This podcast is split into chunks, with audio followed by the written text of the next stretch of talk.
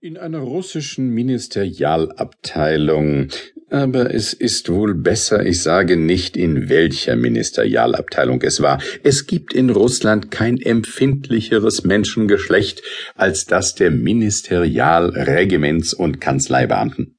Kurz alles dessen, was man unter der Bezeichnung Beamte zusammenfasst. Jeder von ihnen glaubt, wenn er irgendwie gekränkt wird, die ganze Beamtenklasse sei in seiner Person beleidigt.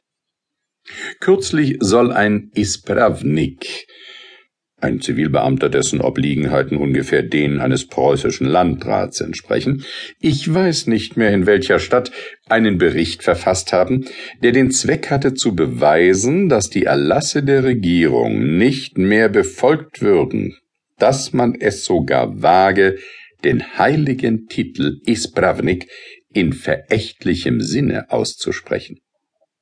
Und zur Begründung seiner Behauptungen legte er seinem Bericht einen ungeheuren Folianten bei, der eine Art Roman enthielt, in dem auf jeder zehnten Seite ein Ispravnik vorkam.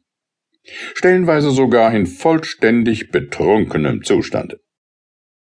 Um daher von vornherein allen etwaigen Reklamationen einen Riegel vorzuschieben, will ich lieber die Ministerialabteilung, die der Schauplatz meiner Geschichte ist, nicht mit unzweifelhafter Deutlichkeit angeben und vorsichtshalber sagen, in einer gewissen Kanzlei.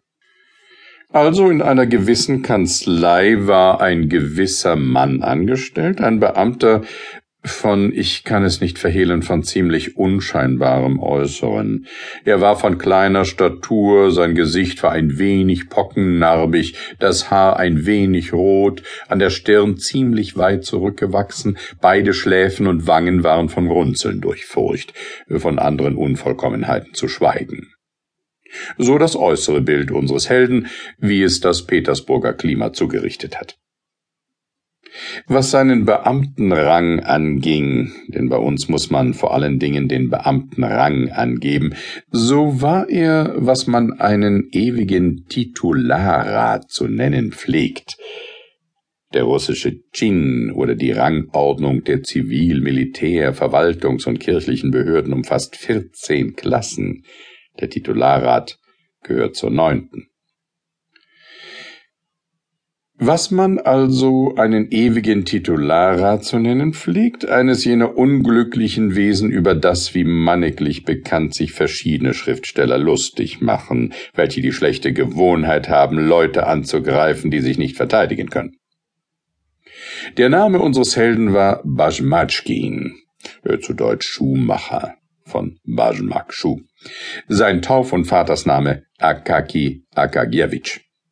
Vielleicht findet der Leser diesen Namen ein wenig seltsam und gesucht, aber er kann versichert sein, dass ich sie durchaus nicht gesucht habe und dass die Umstände es so gefügt, dass es gar nicht möglich war, ihm andere Namen zu geben. Das ging folgendermaßen zu. Akaki Akagiewicz kam, wenn mein Gedächtnis mich nicht irreführt, in der Nacht auf den 23. März zur Welt, seine selige Mutter, die Frau eines Beamten und zugleich ein sehr gutes Weib, traf, wie sich's gehört, sofort Anstalt, ihr Söhnchen taufen zu lassen. Die Mutter hütete noch das der Tür gegenüber aufgestellte Bett.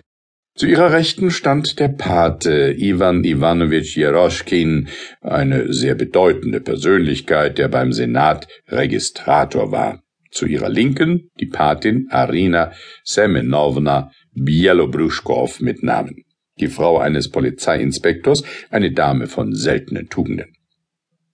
Der Wöchnerin wurden drei Namen zur beliebigen Auswahl für den Täufling vorgeschlagen, Mokius, Kokius und Chosdasatius. Nein, sagte die Wöchnerin, solche Namen gefallen mir nicht. Um ihren Wünschen entgegenzukommen, wurde der Kalender an einer anderen Stelle aufgeschlagen und zum Vorschein kamen die zwei Namen Trifili und Varachatus. Das ist ja wie eine Strafe Gottes, meinte die Mutter. Was sind das alles für Namen? Niemals in meinem Leben habe ich sie gehört. Wär's noch Varadat oder Varuch, aber Trifili und Varachatus. Abermals wurde der Kalender aufgeschlagen, da standen Pavsikachi und Vartisi.